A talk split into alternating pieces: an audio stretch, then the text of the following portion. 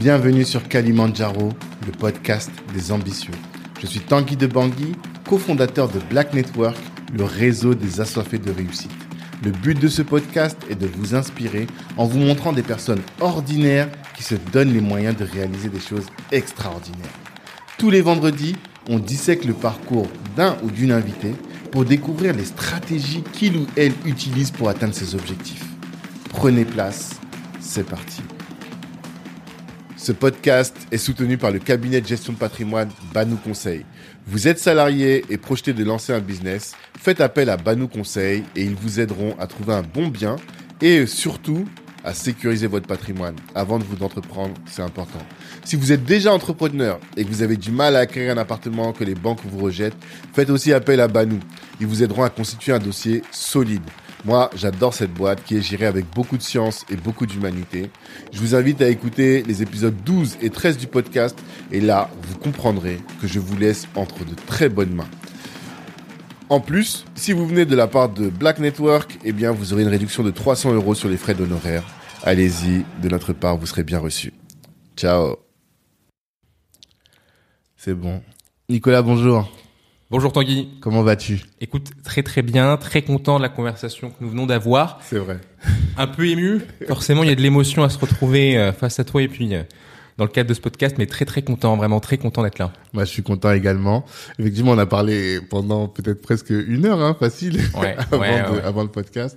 Mais euh, c'est bien parce que pour moi, c'est ce qui fait après la richesse de la discussion, Mm. d'avoir pu échanger en amont, de mieux comprendre les, les, les visions de chacun, les attentes de chacun, et de faire ce qu'on fait pour faire cet exercice. Clair. Le, le, le- la première question que je pose à tous mes invités, c'est quelle est ton ambition Avec euh, à deux niveaux, j'imagine, avec ta boîte Silence, et puis toi personnellement, quelle est ton ambition? Quel est ce Kalimandjaro, cette montagne que tu veux gravir? Waouh. Merci de la question. Silence, l'ambition de silence, elle est simple et en même temps elle est compliquée. C'est permettre à tous d'être plus à l'aise dans leur prise de parole, pouvoir parler, s'exprimer, dire ce qu'elles pensent. Et pour ça, je crois qu'il y a deux volets à traiter, à gérer. Celui du stress, comment je fais pour m'exprimer, m'affirmer, oser être qui je suis, et puis celui de l'éloquence, être plus impactant, convaincant, et réussir à euh, faire la différence dans sa communication. Donc, une de mes ambitions et que je réalise avec silence, c'est de permettre à tous, personnes que j'accompagne, aux personnes qui me suivent, d'être plus à l'aise et d'être plus convaincant à l'oral. Et puis à titre plus personnel, bon, je pense que j'en ai plein, je dirais peut-être me développer, mais ouais, je pense que cette question d'être euh, plus à l'aise dans sa communication, pouvoir créer de l'interaction, du lien, elle est vraiment très importante pour moi. Donc je me concentrerai sur la prise de parole et être plus à l'aise au quotidien, c'est quelque chose que je trouve très important. Et mais pourquoi? Pourquoi être euh, plus à l'aise? Parce que pour moi, la prise de parole, c'est un outil Ouais. qui doit conduire à une finalité. Quelle est cette finalité qui est derrière? Ouais, c'est intéressant. Je pense qu'une partie de cette finalité, en tout cas si je me base sur mon parcours, elle se situe au niveau du fait de chercher à pouvoir être soi-même. Tu vois, moi je pense que la timidité, et c'est quelque chose qui m'a beaucoup touché quand j'étais euh, plus jeune, elle empêche d'être vraiment qui on est. C'est comme si j'avais un survêtement qui cachait ma personnalité, que je sois extraverti ou introverti. Lorsque je suis timide, je ne suis pas vraiment moi, ou en tout cas, j'ai du mal à pouvoir montrer qui je suis vraiment. Et je pense que la prise de parole doit permettre ceci, être qui je suis vraiment, ne pas chercher à mettre un survêtement pour pouvoir gérer, réussir un moment. Je pense qu'on peut le résumer comme ça, réussir à être qui je suis vraiment dans une situation. Je suis, je sais pas, en train de faire un podcast, je suis au restaurant, je suis en train de prendre la parole. Si on arrive à être vraiment qui on est, je crois que c'est là qu'on est à l'aise.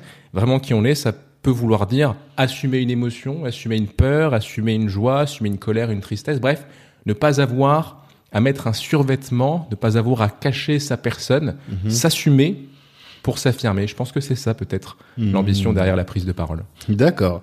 Et derrière la boîte qui s'appelle Silence, après on expliquera pourquoi tu l'as appelé Silence, mais euh, derrière la boîte, euh, est-ce que tu as un objectif chiffré de dire il faut que j'ai accompagné 1000, 1 million, enfin je parle pas de cette année mais à terme, est-ce que tu as ce type d'objectif?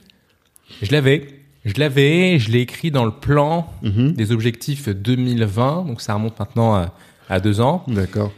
Oui, l'objectif, il était euh, pas du tout ambitieux puisque je voulais accompagner tous les Français, tous les 60 millions de Français, ça, D'accord. à être plus à l'aise dans leur prise de parole. Bon, j'ai Mhm. très vite revu cet objectif euh, à, la- à la baisse.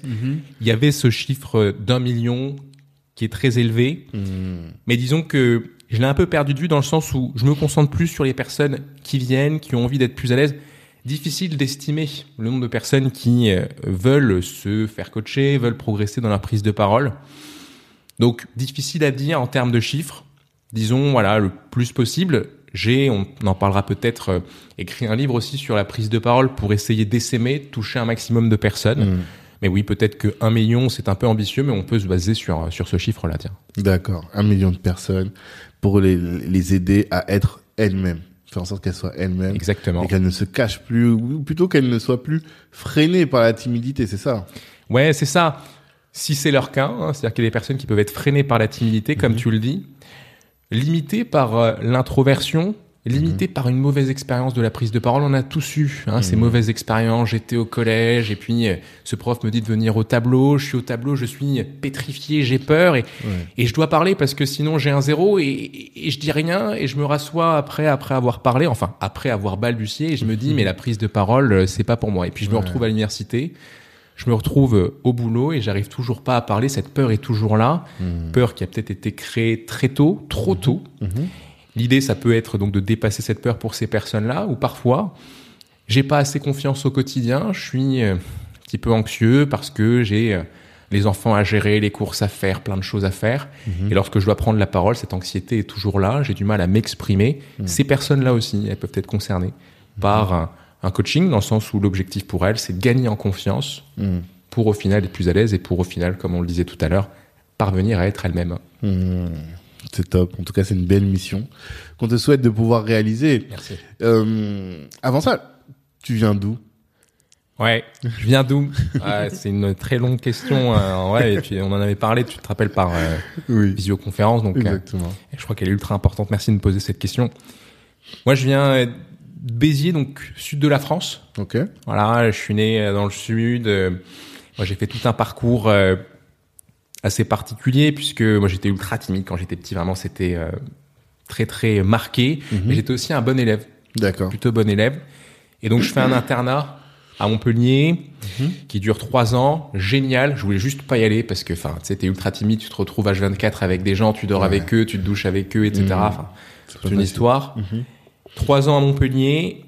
J'arrive à Sciences Po, donc euh, là j'ai 17 ans hein, après le bac. Mhm. Et là, à Sciences Po, euh, voilà, euh, enfin c'est juste euh, très difficile. Sciences Po Paris? Sciences Po Paris, Ouais. trop di- très difficile pour deux raisons. La première, je me retrouve dans un milieu social qui est très différent de celui que j'ai connu. Moi, j'ai des parents qui euh, n'ont jamais roulé sur l'or. Mhm.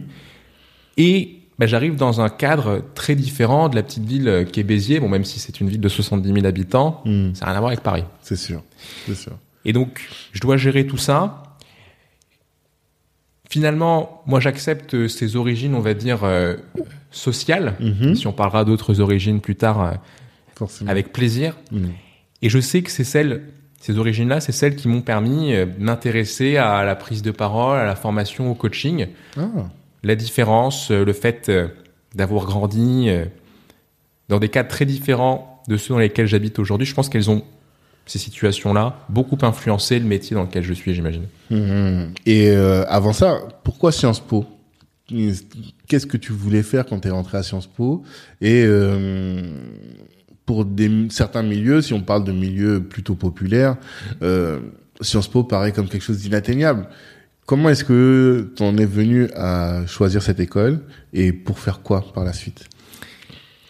J'espère que je vais pas te décevoir, Tanguy, parce que j'ai peur de dire que, que Sciences Po est, est, est venu à moi dans le sens où je l'ai pas tout à fait choisi. D'accord. Que s'est-il passé en terminale? Euh, Donc euh, c'est l'année où on doit faire nos choix. À l'époque, c'était Parcoursup qui permettait de choisir la prépa, l'université où on voulait aller. Et euh, j'ai un prof de maths, je crois, qui me dit à l'époque, euh, Nicolas, est-ce que Sciences Po ça te plairait Hmm. Ouais, Difficile de dire non hein, quand on te dit ça. Moi, je savais pas trop ce que c'était. Honnêtement, je D'accord. connaissais pas Sciences Po. Et donc ouais, pourquoi pas Je lui dis oui. Et j'ai un organisme, une association euh, qui s'appelle l'Envol. Alors l'Envol, c'était une sorte d'association de parrainage qui me propose de me payer une prépa, la prépa IP Sup, pour préparer à Sciences Po, Ok. aux examens écrits et aux examens oraux. Et je te jure, Tanguy, vraiment, je me rappelle avoir fait une semaine de prépa à Paris. Je connaissais personne. Et pendant une semaine, j'avais tous les symptômes du stress possible. J'étais ultra stressé. Je me retrouvais avec des personnes hyper élitistes, parisiennes, qui connaissaient tout sur tout, qui étaient bien habillées, qui parlaient bien. Et moi, je devais bosser comme ça. Et puis, j'avais peur qu'on me- qu'on me remarque, qu'on remarque euh, l'imposteur qui avait Ouais. pris peut-être la place de quelqu'un qui avait même pas payé la prépa, puisque c'était l'association Ben qui avait oui, payé les en 2000 euros de prépa. Mhm. Donc, une semaine que j'ai trouvée ultra éreintante, très fatigante. Semaine suite à laquelle bah, j'apprends que bah, je suis admissible. Donc, j'ai même pas eu à passer euh, d'écrit. Et puis ensuite, grâce à la prépa, je m'entraîne à l'oral, je m'entraîne à l'oral, je m'entraîne à l'oral. Finalement, j'y vais.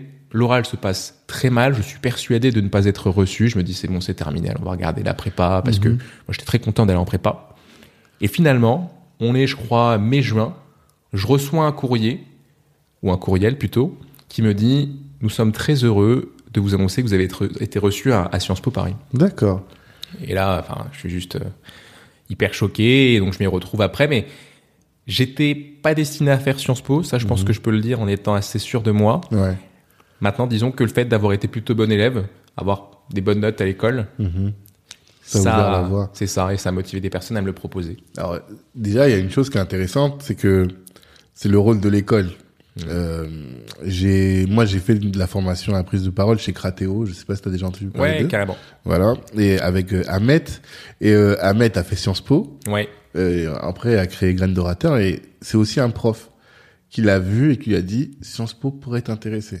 C'est là qu'on voit l'importance du professeur. Et est-ce que tu avais des relations particulières avec lui? Est-ce que euh, pendant toute l'année, il t'a surveillé? Tu l'as senti ou pas du tout? Ah mais merci de cette question parce que j'aurais dû en parler. J'aurais tellement dû en parler. Ce prof dont on parle, ces profs dont je devrais parler, Mhm. faut imaginer que je suis en internat, donc on est dans une bulle, ce sont nos parents, en quelque Ah, sorte. mais oui, c'est vrai, à l'internat, oui, c'est autre chose. Et je vais te dire des choses qui vont peut-être te surprendre, qui vont peut-être choquer les auditeurs. Hmm. Moi, je faisais du tennis avec mon prof de PS. D'accord. Je, je jouais aux échecs avec mon prof d'histoire. Hmm. Et on avait des relations qui étaient des relations extra-professionnelles pour eux, j'imagine. Ouais, bien sûr. Toutes les fins de semaine, on avait une sorte de rendez-vous d'une heure avec un prof qui nous parlait, qui nous disait voilà comment ça se passe, etc. Donc, Hmm. je sais que j'étais privilégié, mais on va dire euh, vraiment de manière euh, exagérée Mhm. à l'internat, dans le sens où mes parents ne payaient rien du tout, mais on a fait plusieurs voyages. On est parti à Madagascar trois semaines, en Californie trois semaines, en Quel, c'est Italie. quel internat, ça? pas dire les noms parce que. mais ouais, c'est l'internat d'excellence de Montpellier à l'époque. C'était un projet. euh, D'excellence, du coup. Là, en fait, c'est, c'était ton, ton dossier scolaire qui t'a ouvert la- les portes de cette, cette école. Oui, D'accord. et je te vois insister sur le mot excellence. Mhm. Excellence, le projet, c'était d'accueillir des personnes issues de milieux défavorisés, Ok. mais qui voulaient réussir. Donc, pas besoin d'avoir un 20 sur 20 au collège pour rejoindre l'internat au lycée. C'était Mhm. pas ça le projet. C'est plus d'aider des personnes qui avaient envie d'y arriver. Ah, c'est top. Hmm. C'est top, parce que sans ça, peut-être que tu aurais eu une vie tout autre. Sans ça, j'aurais eu une vie tout autre. C'est, certain.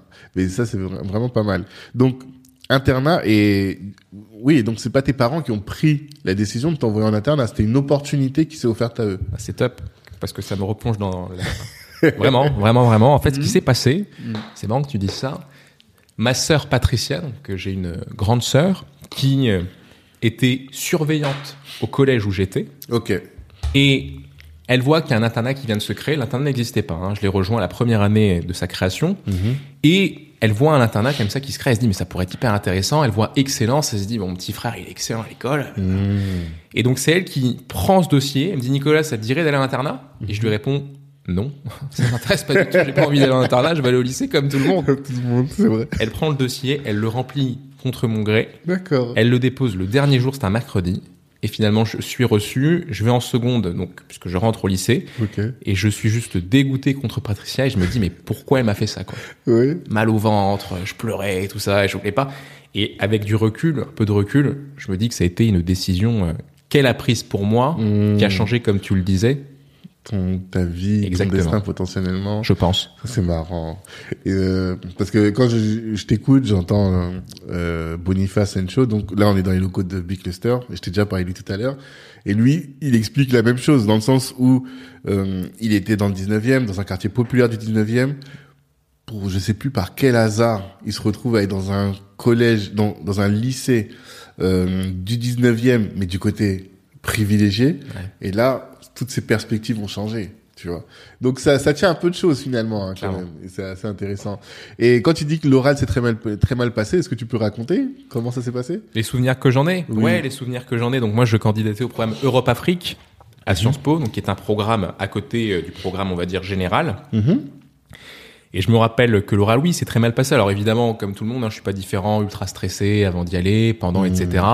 Et puis on me pose des questions. Il y a une question moi qui m'a beaucoup marqué. On me dit, on regarde mon parcours, on voit que je suis issu d'un milieu, comme on dit, modeste, et on me dit, euh, Nicolas, est-ce que vous n'êtes pas l'arbre qui cache la forêt?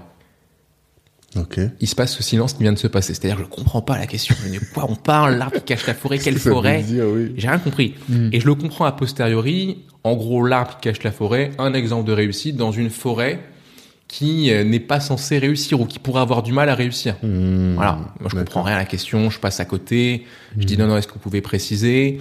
Je donne des infos qui sont limite un peu fausses sur Laurent Gbagbo. On me demande de parler de Laurent Gbagbo, de sa relation avec la France. On me demande de parler de France-Afrique. Ouais, parce qu'en plus, t'es ivoirien. Parce Ouais. que je suis ivoirien, Oui. effectivement, je suis ivoirien.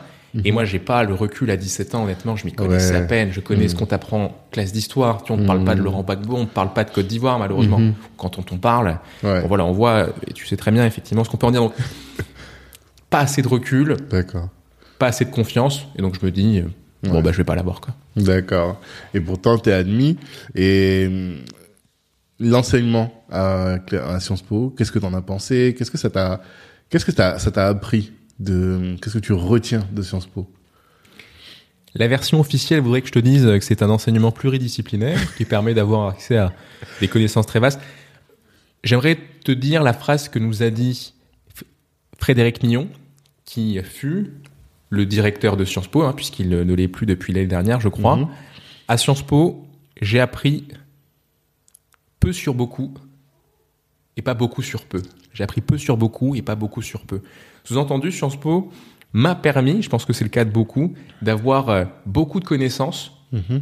mais on va dire peu sur beaucoup de sujets. Ok. Et de pouvoir parler un petit peu de tout, pouvoir m'adapter. Mhm. Je suis pas un expert, hein, je suis pas un avocat, je suis pas. Mais tu as le fait de pouvoir toucher à plein de sujets. Je pense que c'est vraiment la force de Sciences Po avec les électifs. Donc ce sont des cours à côté du tronc commun. Mhm. Et puis euh, ouais, ça a été pas mal de réseaux. Ça a été aussi bah, l'oral. C'est là que je l'ai un peu découvert avec beaucoup d'exposés. La plupart des cours se sanctionnent par un exposé qui se fait à l'oral. On se retrouve donc pendant 20, 10 à 20 minutes Mhm. devant une classe pour leur parler, pour euh, exposer. Et ça aussi, c'est une compétence, un soft skill qui est très très utile, donc qui est très utile pour moi aujourd'hui, mais qui est très utile pour beaucoup sûr. de mes euh, anciens camarades, j'imagine. C'est sûr. Mais alors, quels cours t'ont permis d'acquérir cette connaissance-là, cette culture générale finalement Mmh. Euh, Est-ce que c'est l'histoire? Est-ce que tu as des cours de culture générale à proprement parler? Et euh, sur la prise de parole en public, est-ce que c'est la pratique qui t'a amené ensuite à rechercher la théorie? Ou est-ce que vous aviez des cours de théorie qui qui vous permet de théoriser la prise de parole en public? Ouais, très clair. Donc je vais prendre tes deux questions. La première, quels cours m'ont permis de... Alors oui, il y avait des cours de sciences politiques, il y avait des cours d'histoire, il y avait même des cours de maths, donc des cours qu'on peut retrouver au lycée. Mhm. Honnêtement, ces cours, je trouve, n'avaient pas une valeur ajoutée folle Mhm. par rapport au métier que je fais aujourd'hui. En revanche, les cours qui ont été très utiles et qui continuent à l'être aujourd'hui, ce sont ces fameux électifs. Ce sont des cours que tu peux choisir à côté du tronc commun. Et là, c'est en fonction de ce que tu aimes, de ce que tu préfères. Moi, je me rappelle d'un cours qui s'appelait Musique, Société et Politique. Un cours qui euh, explique et qui étudie les liens entre l'univers musical d'un pays à un moment donné africain, Ah, pardon, il n'y a pas de souci. le lien donc entre la musique jouée principalement dans un pays et ce que ça démontre d'un point de vue politique. Ah, par exemple la rumba au Congo euh, Exactement. du temps de Mobutu. Le coupé décalé en Côte d'Ivoire, euh, etc. Et donc, c'était ultra enrichissant. Et voilà, et là, cette culture générale dont on parlait, Ouais. même si c'est pas euh, que du cours commun, de l'histoire, etc. Hmm. Genre de cours, un cours sur la voix, tu vois, qui apprenait à développer sa respiration ventrale pour apprendre à chanter. Ok. Pareil, c'était un électif. Mhm. Donc plein de petits cours comme ça, moi, qui m'ont marqué, et chacun a eu les siens. Mhm. Et alors ta deuxième question, et je l'ai très bien compris, c'est de dire, est-ce que j'ai appris à prendre la parole en publication SPO via des cours, ou est-ce que c'est la pratique? Oui. Qui a ça. permis ça Oui. Alors je vais te dire, c'est la pratique qui m'a permis de me rendre compte que j'étais ultra mauvais. Ah. Toi, t'es quelqu'un qui a appris. T'avais pas des appétences, euh, une appétence, pardon, à prise de parole et euh, que tu as développé. Non, au début, t'étais très mauvais et t'as appris, t'as appris. Aujourd'hui, ce que tu es, c'est le produit, le produit d'un long travail. Oui, vraiment, vraiment, vraiment, et merci d'insister dessus, dans le sens où aujourd'hui, quand je dis que je suis un ancien timide, beaucoup de gens ne me croient pas. Sous-entendu, on se dit, mais non, mais c'est du mytho. Marketing c'est intéressant. Ouais. Il faut créer un storytelling. Et je crois que beaucoup de mes collègues sont dans ce même, cette même dynamique, dans le sens où, moi, c'est vraiment le fait d'avoir été mauvais, de voir tous mes camarades qui prenaient la parole exposée avec une facilité déconcertante, où je me suis Mhm. dit, mais comment ils font? Et quand je voyais des orateurs très bons, j'étais émerveillé, je me disais, Mhm. c'est possible. Mhm. Et surtout, waouh, cette personne m'inspire vraiment. Donc je pense que j'étais très mauvais, mais il devait y avoir au fond une envie de bien faire. Et puis, euh, tu sais, quand t'es inspiré, il y a une phrase qui consiste à dire, euh, ce qui m'inspire, les choses qui m'inspirent, les qualités qui m'inspirent, elles sont déjà un petit peu en moi. Hmm. Ça m'a motivé de me dire ça, qu'il y avait peut-être un petit peu, d'accord. même si euh, c'était difficile à l'époque de voir ce un petit peu, quoi. D'accord. Et ça, ça fait. Et pourquoi euh, t'as pas rejoint à la- l'issue de Sciences Po une euh, un, un, un organisme para-étatique, un journal ou autre chose Qu'est-ce qui fait que tu t'es lancé dans l'entrepreneuriat et ce- dans ce domaine À propos Mm. en parler? Bah, je vais te dire, moi j'ai fait un, un stage, je vais pas nommer euh, l'organisme dans lequel j'ai fait euh, ce stage. Alors j'ai fait plein de stages Mhm. qui sur le papier sont hyper intéressants, mais je sais pas comment dire. Je pense qu'il y a plein de gens qui doivent le vivre.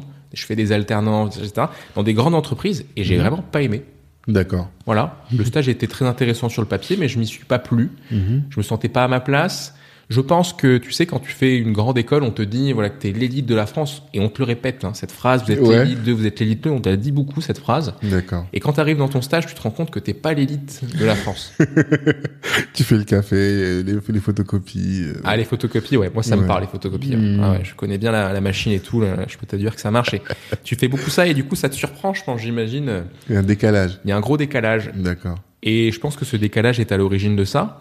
Et à la base, moi, j'ai pas la vocation, l'âme d'un entrepreneur. Mhm. Si je suis entrepreneur aujourd'hui, c'est parce qu'il y a une passion, celle de la prise de parole, qui m'a conduit à être entrepreneur. C'est difficile d'être salarié, formateur en prise de parole. Mhm. Et vu que il n'y avait pas ce cadre-là, j'ai dû être entrepreneur. Et aujourd'hui, j'adore être entrepreneur et devoir gérer au quotidien ce que ça nécessite. Mhm. Mais oui, à la base, moi, je suis pas, j'ai pas l'âme d'un entrepreneur. Mhm. Contrairement à toi. Moi, je dirais aussi que j'ai pas l'âme d'un entrepreneur. C'est assez marrant que tu dis ça, mais je pense que nécessité fait loi, quoi. Mm. Tu vois, euh, le métier que je veux n'existe pas, ou le métier que j'exerçais ne me permettait pas de m'épanouir à la hauteur que je le voulais.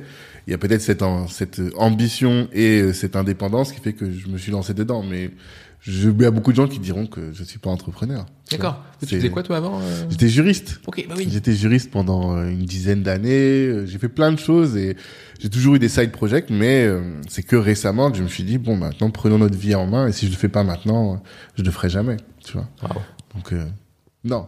Mais il y a un, un programme entrepreneuriat à Sciences Po d'ailleurs depuis récemment. Est-ce que tu l'as tu l'as suivi? T'as suivi des cours un peu ou pas du tout? Écoute, oui, oui, oui, oui, tout à fait. D'ailleurs, c'est là que j'ai rencontré euh, une de mes anciennes associées. En gros, c'était, euh, alors, je vais te le dire comme ça, tu as un cours en licence, Mhm. je sais plus comment s'appelle le, le professeur, mais qui est très connu. Donc, c'est un cours d'initiation à l'entrepreneuriat qui est très connu parce que pendant ce cours, tu as le professeur qui va te donner 10 euros. Donc voilà, tu fais un groupe, tu as 10 euros. Et il te dit dans deux semaines, dans trois semaines, je veux que vous reveniez avec 100 euros. Hmm. Et donc là, tu fais ce que tu veux. D'accord. qui font des trucs, il y en a qui perdent les 10 euros, bon, c'est pas grave, ils te donnent les 10 euros. Mhm. Il y en a qui font de la coiffure, qui vendent des crêpes et à la fin, ils reviennent avec 100 euros. Et c'est une façon de te faire travailler, de te dire, voilà, euh, Ah, c'est pas mal. comme c'est ça être entrepreneur. Hmm. Moi, j'ai pas fait ce cours-là, j'ai fait un autre cours avec Alessandra Cosito. Donc, euh, si Alessandra, tu nous écoutes, euh, voilà. Mhm. Et dans ce cours, initiation à l'entrepreneuriat, 12 séances, et je me rappelle d'une chose qui m'avait marqué, qui avait été très utile, je crois. On nous avait donné un objet, et On nous avait dit, vous devez le donner à des personnes qui en échange vont vous donner un autre objet et à la fin vous devez arriver à quelque chose de beaucoup plus grand. Mhm. Très concrètement, moi j'étais parti avec un petit stylo et à la fin on avait obtenu deux places pour quelque chose, je sais plus ce que c'était. D'accord. Voilà. Et c'est ça aussi l'entrepreneuriat, c'est je donne et qu'est-ce que j'ai en retour, je donne et qu'est-ce que j'ai en retour et si je mhm. donne, je peux avoir plus de valeur, etc., etc. je trouve ça assez marrant. Ouais, bah, certainement.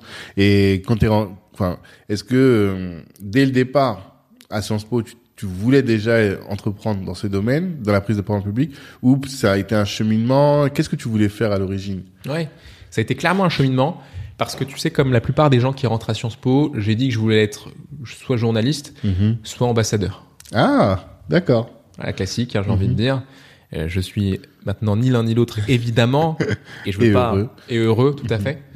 Et ça a été clairement un parcours, un chemin, parce que je dirais que au retour de ma troisième année à Sciences Po Paris, ce qui est top, c'est qu'en troisième année, tu pars à l'étranger. D'accord. Et donc j'ai passé huit mois en Afrique du Sud. Hmm. trois mois en Algérie et un peu de temps en Côte d'Ivoire. Ok. Et je pense que c'est là-bas que cette mentalité d'entrepreneur mhm. s'est développée.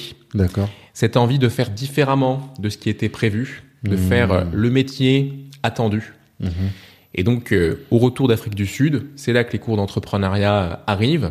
C'est là que je commence aussi à me former sur la prise de parole, à prendre mes cours sur le sujet. Mhm. Et c'est là que cette idée de se dire, et si moi aussi j'étais formateur, de la même façon que ces gens formateurs m'inspirent. Et si moi aussi je pouvais inspirer les autres, hmm. après avoir écouté, m'être fait coacher, je me suis dit que j'avais peut-être moi aussi une espèce de légitimité à occuper ces postes-là. Bah, je suis obligé de te poser la question de l'Afrique du Sud.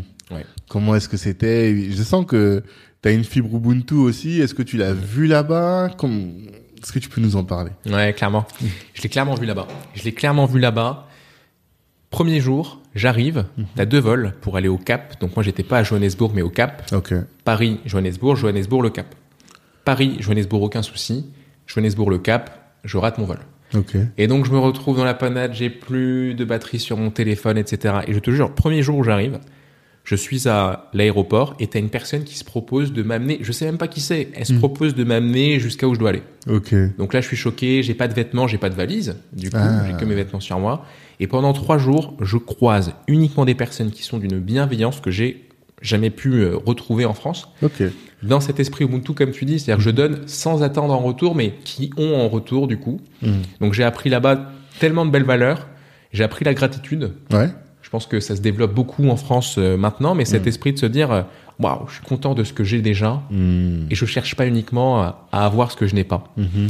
Et j'ai appris euh, la recherche du bien-être. Tu sais, je pense que beaucoup dans la communauté, on, doit être attiré par ce côté challenge, performance, performance. Ouais. Mais je savais pas aussi qu'on avait le droit de se reposer. et là-bas, tu trouves que il y a cet équilibre vie perso, vie professionnelle? Plus Plus, clairement. Beaucoup plus qu'ici en, en, France, je dirais. Hmm. Cette culture des salles de sport, cette culture aussi du, du bien-être. On termine le travail à parfois à 17h, 18h et c'est déjà assez tard. Hmm. Donc ouais, je crois que le bien-être est beaucoup plus présent. Et je dirais que d'une façon générale, il est plus présent dans les pays anglo-saxons, dans euh, ah. la Constitution, mais T'es peut-être pas d'accord. Euh, non, je sais pas du tout. Vraiment, j'ai moi j'ai l'image bah, de par mon activité professionnelle des cabinets d'avocats anglo-saxons où tu travailles du matin au soir et que quand tu pars à 18h, on te demande si tu prends ton après-midi, tu vois. Mais après, je connais pas du tout ces pays, donc je je peux pas juger. En tant qu'avocat, c'est vrai que ouais, mm. on est sur. Euh, c'est peut-être une, autre chose effectivement. Mm. mais tu faisais quoi là-bas?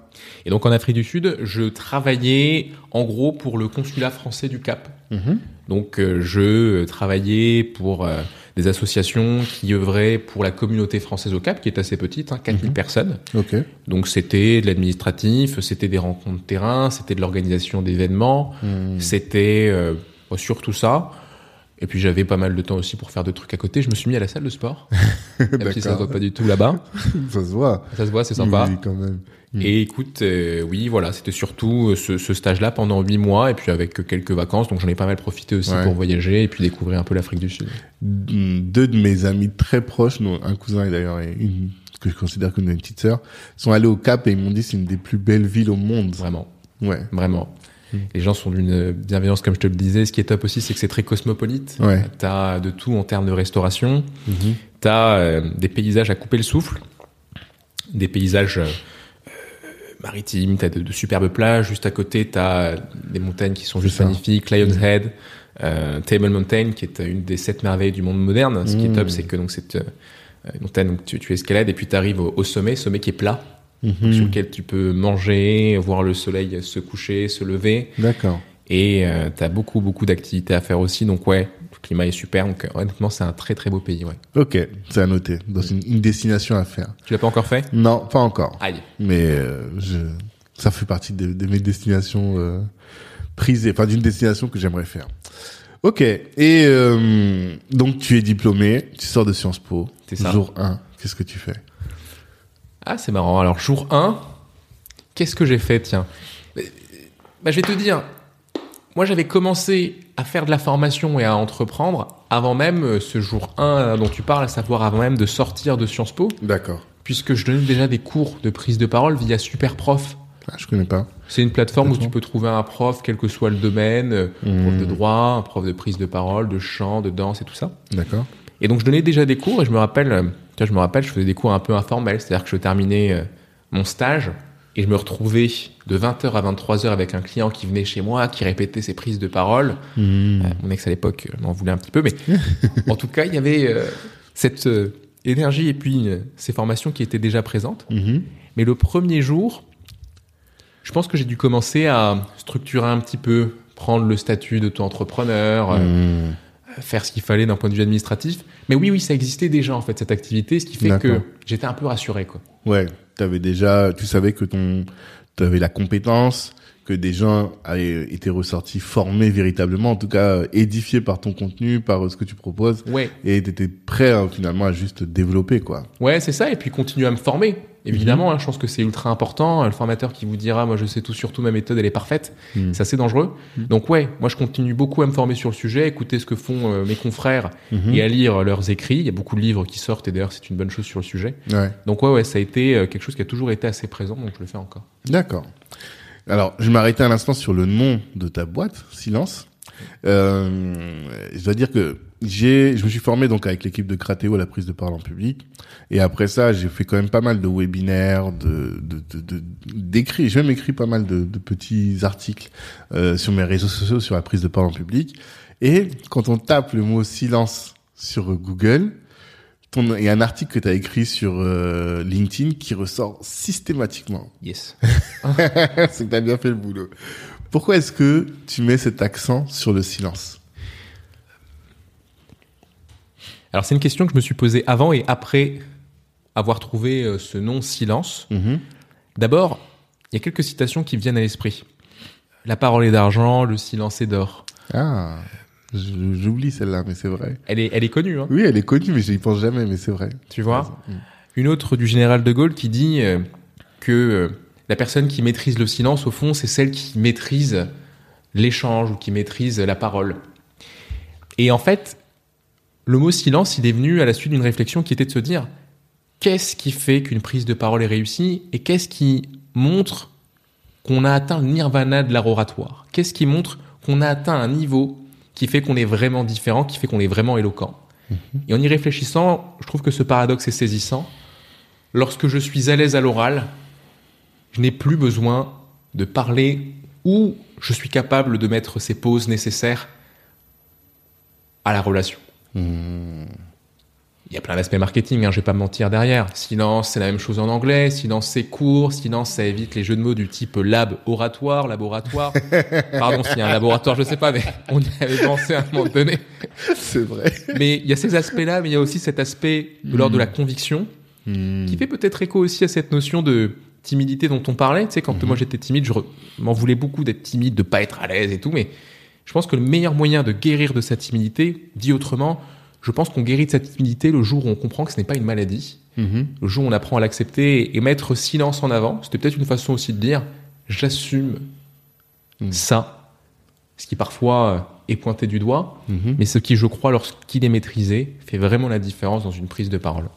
Et c'est ultra paradoxal parce que le- la timidité, c'est créer du silence parce que tu n'oses pas parler, mais le, le, le summum de la prise de parole, c'est de savoir se taire. C'est ultra paradoxal. Oui, mais je crois que la différence entre ce summum et euh, ce point le plus bas, c'est Mhm. cette question de liberté et de choix. Lorsque j'étais timide, ce n'était pas possible Ouais. d'être autrement. Je ne choisissais pas. C'est vrai. Il fallait se taire, quoi. Hmm. Alors que là, je choisis parfois de me taire, je choisis parfois de poser des silences. Mhm. Et c'est ce qui, paradoxalement, montre une certaine aisance. Hmm. D'accord. Et donc, tu as écrit un livre sur le sujet. Est-ce que tu peux nous en parler? Ouais, tout à fait. Donc c'est un livre qui s'appelle Silence, ou l'art de prendre la parole avec aisance et éloquence en toutes circonstances. J'aime beaucoup les titres longs. Et dans ce Avec livre- des rimes en plus. Silence, éloquence en toutes circonstances. Ouais, c'est clair. bon, J'espère qu'il est pas trop long quand même, honnêtement. euh. Mhm.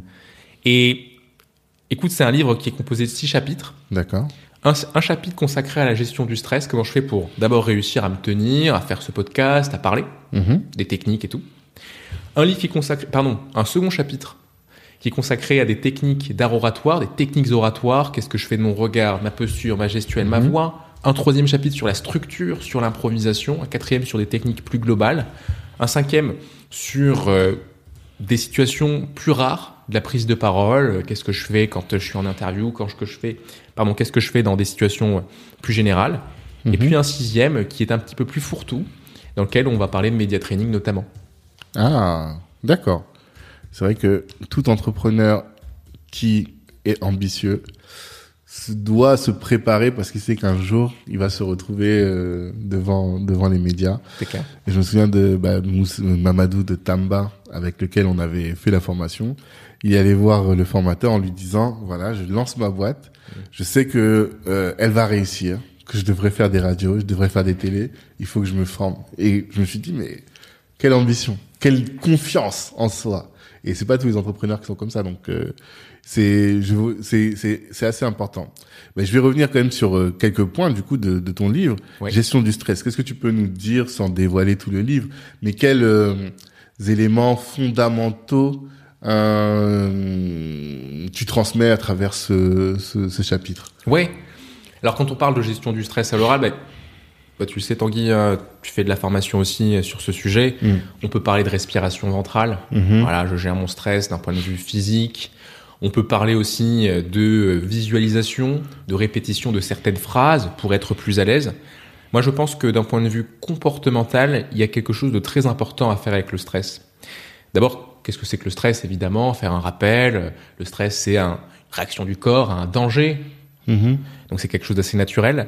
Mais je crois que dans notre société aujourd'hui, on diabolise tellement le stress qu'on cherche à le cacher pour le gérer. Dit autrement, Tanguy, je vois que tu vois que je stresse, je vais chercher à cacher. Non, il faut pas que Tanguy voit que je stresse, c'est- pas bien. voyez, enfin, sinon je vais pas être crédible. Et je crois qu'une des très bonnes façons, du moins la meilleure que j'ai trouvée jusqu'à présent de gérer le stress, c'est d'être à l'aise avec lui. Autant je vais pas en faire un ami si j'y arrive pas, mais je ne dois pas en faire un ennemi. Si j'en fais un ennemi, je vais chercher à le cacher, mais à un moment donné, la soupape va exploser et puis il va y avoir ces symptômes de stress qu'on connaît tous. J'ai la voix qui tremble, j'arrive pas à rester concentré et focus. Et je crois donc qu'une très bonne façon de gérer son stress, c'est d'être à l'aise avec le malaise, c'est d'être à l'aise à l'idée de pouvoir communiquer dessus. Écoutez, je suis un petit peu ému. Écoutez, c'est pas tous les jours qu'on passe dans un podcast. Mhm. Écoutez, il y a un peu de stress, mais en tout cas, quel plaisir de pouvoir être là. Donc, si on arrive à exprimer de manière non impudique et pour soi et pour le public ce qu'on ressent, Mhm. je crois qu'on fait un cadeau à l'autre et qu'on se fait aussi un cadeau à soi. Mhm. C'est peut-être une technique qui est difficile à oser, mais lorsqu'on y arrive, on se fait comprendre à soi-même que le stress n'est pas une tare, je n'ai pas à avoir honte de la peur que je ressens en ce moment. Et ce que tu expliques, c'est que le stress, dans tous les cas, il va toujours exister, mais le, il faut savoir finalement comment le contrôler, comment vivre avec, c'est ça. Ouais, je dirais plutôt comment le maîtriser, sous-entendu. Moi, quand euh, j'étais timide, je voulais le contrôler. Tanguy, c'est-à-dire que je voulais ne pas avoir peur. Faut pas avoir peur. Je suis un homme, attends, faut pas que j'ai peur. Je sais C'est quoi ce... J'ai pas à avoir peur. Je suis, je suis, je suis, je suis fort, je suis fort. Mhm. Et puis avec le temps, moi je me suis dit, qu'est-ce que c'est qu'être fort, Nicolas? Si ce n'est pas pouvoir paraître faible, sous-entendu, si je suis vraiment fort, je n'ai pas peur de paraître faible. Mhm. Si je suis vraiment parfait, j'apprends de mes erreurs. Mhm. J'ai mis un petit peu d'eau dans mon vin et en comprenant ça, je me dis que effectivement être fort, Barack Obama qui pleure, il est tellement fort qu'il n'a plus peur de paraître faible à nos yeux. Toute personne éloquente à l'aise à l'oral est très à l'aise avec la peur qu'elle ressent, l'émotion qu'elle ressent. Et à partir de là, c'est là qu'on fait de la magie. Si je dois cacher une partie de moi, vivre dans la peur de me dire, ils vont peut-être me trouver pas crédible, Mhm. à partir de là, je peux pas être moi. Et on en re- revient à tout à l'heure. Je n'arrive pas à être à l'aise avec ma personne. Et donc, faut mettre une couverture, faut mettre un survêtement. Non, c'est fort. C'est vraiment fort. Et euh, être, euh, être con- conscient et ne pas avoir peur de paraître faible. Et c'est être fort que de paraître, de ne pas avoir peur de paraître faible. C'est, pour moi, ça, c'est, c'est tout le, le- le- la trajectoire de l'homme avec un grand H, tu vois, d'arriver à ce niveau-là, de ne plus avoir peur de ses faiblesses. Mais comment? C'est, c'est un travail presque de psy que tu fais là, à ce niveau-là. Oui, oui, parce que on pourrait se dire, et tu sais, c'est ce qu'on fait de prime abord. Prise de parole, faut que je t'apprenne à faire les bons gestes, à bien poser ton regard sur le public, à avoir une bonne posture, à avoir une bonne voix et travailler sa tessiture. Je suis d'accord, ce travail est important. Pour moi, c'est un travail de façade. Le vrai travail à mener, oui, il est d'abord psychologique, il est aussi technique avec le vocabulaire, la structure et le discours. Mais le premier travail à mener, il est psychologique. Si je ne suis pas à l'aise avec ce qu'on peut considérer une vulnérabilité, je vais être dans un comportement d'évitement. Europe 1 me propose cette interview, on me propose ce podcast. Euh, non, je suis fatigué en ce moment, j'ai pas le temps, je reporte, je reporte, je reporte. En Mhm. vérité, on connaît très bien la raison. Je reporte parce que je risque de paraître faible, mais moi je suis fort. Tu comprends, je peux pas aller à cet événement-là, ça ne me permettra pas Mhm. d'être fort au sens où je l'entends. Et je crois que la vraie force, encore une fois, je, je le redis, mais ce que tu disais, être fort, c'est avoir le droit de paraître faible. Sous-entendu, je n'ai pas besoin de faire comme si j'étais à l'aise tout le temps, de faire comme si je suis fort. La vraie force se moque de paraître faible, on pourrait le redire comme ça. Mhm. Et euh, dans la communication, pour créer de, du contact avec la personne qui est en face, il, y a, il est nécessaire d'être authentique. Et il me semble que les personnes qui euh, cachent leurs faiblesses, elles ne paraissent plus authentiques et du coup, elles ne créent plus de, de points de de- d'ancrage pour la personne qui est en face. Qu'est-ce que tu en penses? Oui, je comprends tout à fait et suis d'accord avec euh, ce que tu dis. Moi, je le résume dans la théorie du cadre, c'est-à-dire qu'une personne, comme tu le dis, qui va cacher ses faiblesses ou ses difficultés, ne paraîtra pas authentique, mais en revanche, sa force, c'est qu'elle va paraître très légitime, très sûre d'elle, très confiante, très professionnelle. Ah, t'as changé de voix. Tu vois, je marrant. change de voix. ouais. je change de voix, je change de posture, etc. Mhm. Donc je suis très professionnel et Tanguy, je suis très heureux d'être avec vous aujourd'hui. Mhm. Une espèce de distance qui se met en place Mhm. Parce que je ne suis pas dans l'authenticité. En revanche, quand je suis dans l'authenticité, je suis plus détente, j'ai moins faire gaffe à comment je me tiens, ma voix, etc. Je parle plus vite et tout.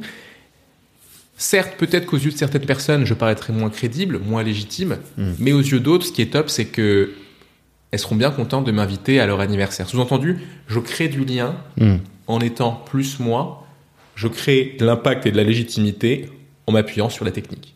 Hmm. Et donc il faut savoir maîtriser ou plutôt s'adapter. Dans certaines situations, euh, quand je, t'ai- quand je t'ai entendu parler et que tu as pris la, la posture de la personne qui parle bien, j'ai vu Harry Roselmack. Vraiment. j'ai même entendu dans ton ton de voix et il y a cette position-là.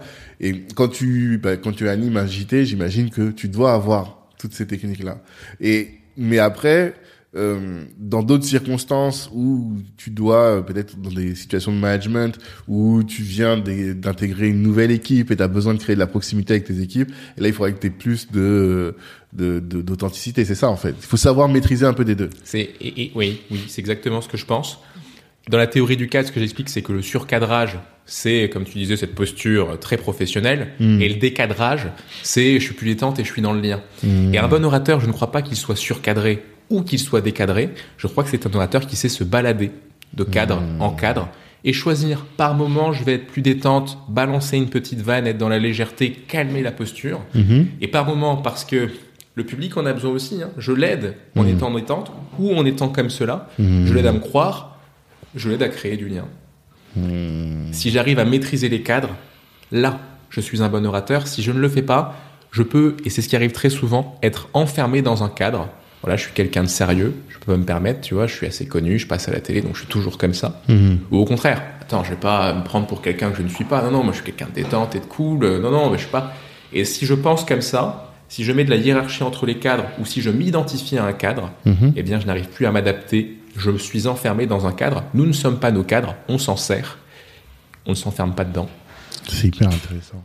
Et toi, du coup, ton travail, c'est d'aider. Comment est-ce que tu accompagnes les personnes sur ça Sur cette dimension-là du cadre et du décadrage, du cadrage et du décadrage? Comment est-ce que tu fais? Voilà, ben alors là, d'abord, j'affine la théorie dans le livre. Donc, elle est plus complète parce qu'elle parle de surcadrage, cadrage, décadrage et sous-cadrage. Donc, ce sont des cadres intermédiaires.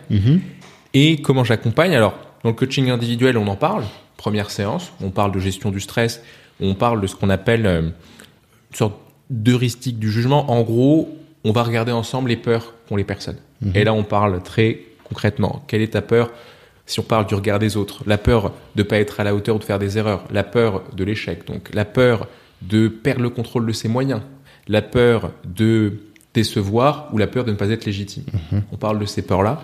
Et une fois qu'on a terminé ça, ça prend 45 minutes. On parle de la théorie du cadre et je leur demande de s'adapter dans certaines situations. La prochaine situation qu'ils auront, je leur demande de la faire en étant en décadrage ou de la faire en surcadrage. Pour ceux qui veulent travailler sur une peur en particulier, moi j'ai un casque de réalité virtuelle et donc je leur permets parfois de se trouver en situation. Alors on se dit que c'est gadget et tout. Je te promets, ça marche super bien. Donc je suis très rassuré euh, puisque j'en suis servi à partir de ce début d'année. Et c'est aussi une façon de travailler en individuel. On peut aussi travailler en groupe. Et là, c'est plus impactant pour ceux qui choisissent ce format-là. Et ça permet de s'exposer, de se mettre en situation pour s'entraîner. D'accord. Le casque de réalité virtuelle, c'est quand la personne pose le casque, qu'est-ce qu'elle voit? Alors, elle peut voir plusieurs choses. Elle peut voir plusieurs choses. Elle peut voir trois maps différentes dans l'application que j'utilise.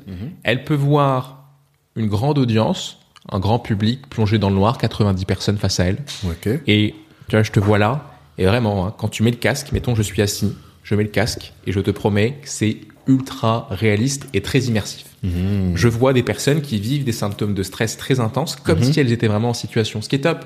Ça veut dire que le cerveau y croit. Et si on régularise cette opération, eh bien, ces personnes vont vraiment progresser, s'habituer, se sentir plus à l'aise dans cette situation-là si elle se produit. Donc, première possibilité, la conférence. Deuxième possibilité, la salle de classe. La troisième, un public face à toi comme si tu étais en entretien d'embauche. Il y en a même une quatrième en salle de réunion. D'accord. Parce que c'est les situations auxquelles les, les, les personnes qui viennent te voir doivent avoir à faire face, en tout cas, pour lesquelles il faut qu'elles soient armées. La plupart, ouais, c'est ça exactement. D'accord. C'est hyper intéressant et ça donne envie de tester. C'est vrai Ouais, bah ouais, grave. Ça pourrait être sympa. Et euh, en termes d'art oratoire, dans la plupart des, des formations que j'ai faites jusqu'à présent, je trouve qu'il manque une dimension qui est liée au, euh, au raisonnement. Je m'explique. Pour être un bon orateur, il faut toucher les émotions et toucher les, euh, l'aspect rationnel, le- l'esprit cartésien de la personne. Et euh, moi, quand j'entends art oratoire, en tout cas parler pour convaincre et prise de parole en public, je pense aussi beaucoup à tout ce qui est lié à euh, la persuasion, mais par le raisonnement, poser un raisonnement carré, utiliser les bons mots, l'impact de certains mots par rapport à d'autres. Et je me dis que ça, c'est des choses qu'on a enseignées à Sciences Po, non? Et que en tant que formateur, tu dois enseigner? Est-ce que c'est le cas? Oui, c'est vrai. T'as raison. Moi, je te rejoins sur le constat. Alors d'abord, il y a une chose qui peut justifier ça. En France, alors c'est pas moi qui le dis, c'est un formateur d'art oratoire, mais je suis d'accord avec ce constat. On est beaucoup plus sur le versant auteur, A-U-T-E-U-R, que sur le versant acteur. Donc il y a un vrai déficit du corps. Le fond, on l'a, dans le sens où on a tous lu, on a tous le bac, on sait parler, on, on maîtrise les mots. Donc ça, c'est une, une chose. Mais je te rejoins sur le fait qu'effectivement, le raisonnement n'est pas tant travaillé que ça. Dans le sens où on part du principe que l'art oratoire, ce n'est pas bosser le raisonnement. Je pense que c'est encore une discipline différente. Ah, tu penses? Je, je pense, c'est ce que je D'accord. pense. Ok. Maintenant, moi, je le travaille un peu dans mes formations. D'abord avec des processus de, de persuasion, les techniques de persuasion, on peut l'évoquer. On peut, avec ceux qui le souhaitent, quand on construit une conférence ou quand on construit un discours, avoir à travailler ce raisonnement-là. Mhm. Mais c'est beaucoup plus sur demande. La plupart des personnes qui viennent me voir me demandent pas de construire ou de les aider à construire un raisonnement. Parfois, le vocabulaire peut être un point sur lequel travailler.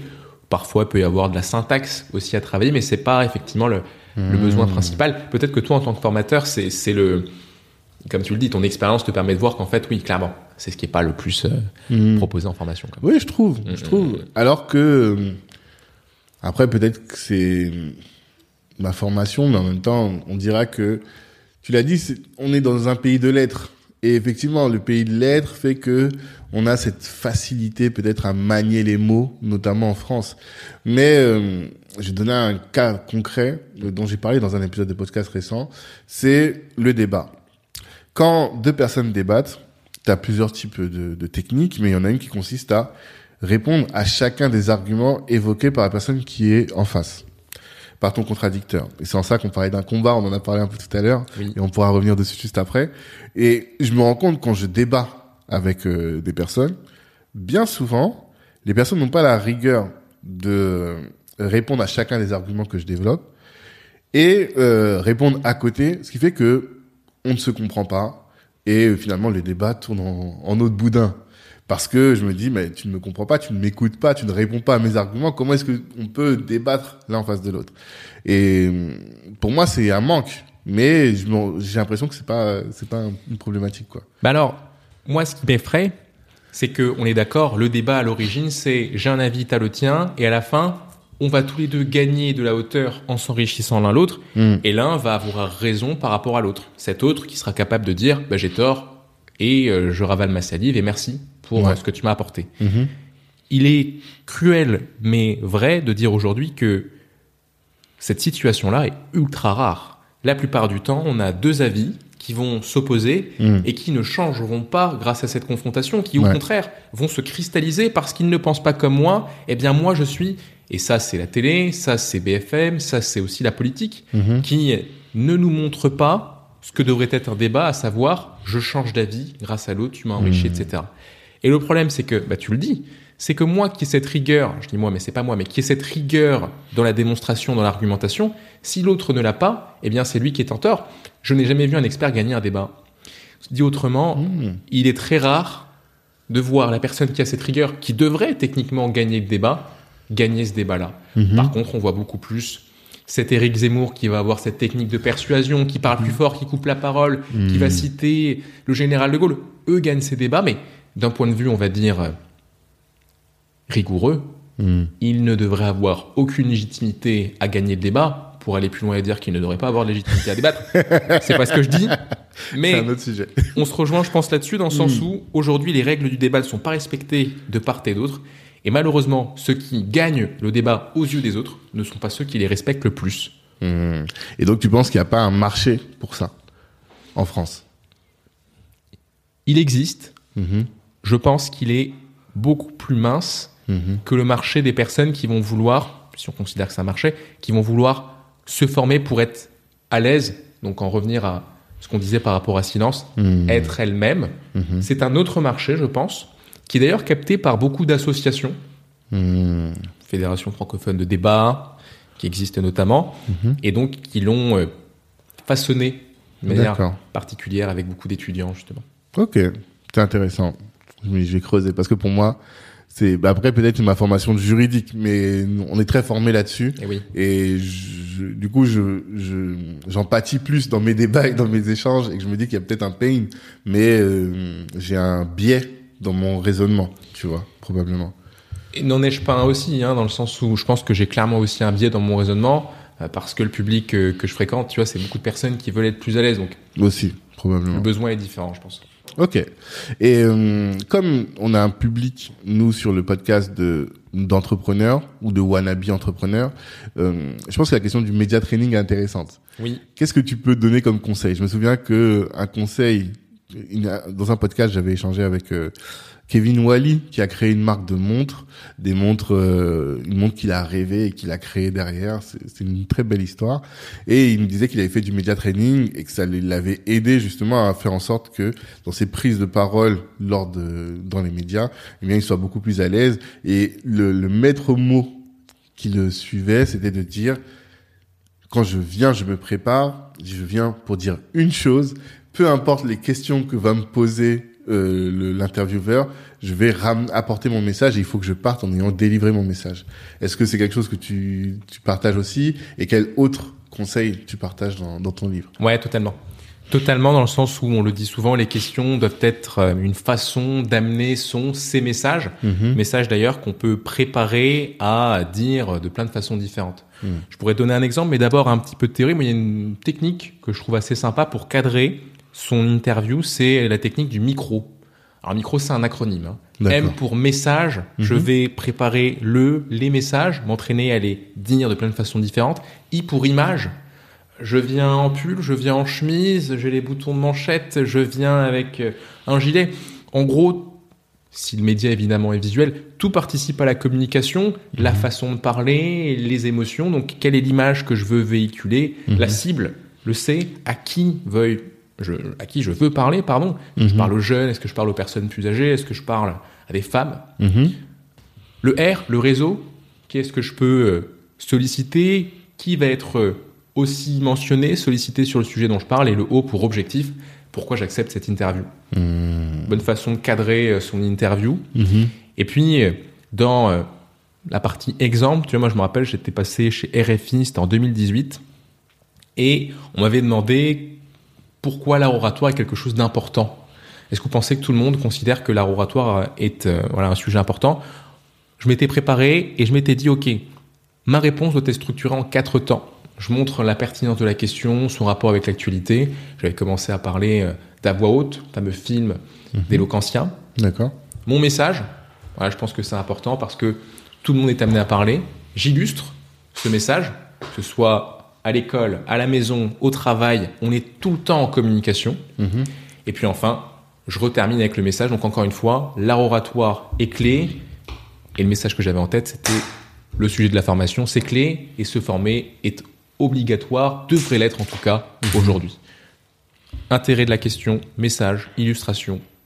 Et je retermine avec le message. Ah, c'est top, c'est un framework euh, Ouais. top. Tu peux l'écrire sur une feuille, répondre à chacune des, des questions et après aller à ton interview de manière très très préparée. Exactement. Ou improviser à partir du moment où j'ai le framework. Voilà, je peux plus facilement improviser. Quoi. Oui, aussi. En tout cas, le cadre. Cette fois-ci, tu as un bon cadre pour pouvoir euh, t'épanouir. Et euh, non mais top, top, top.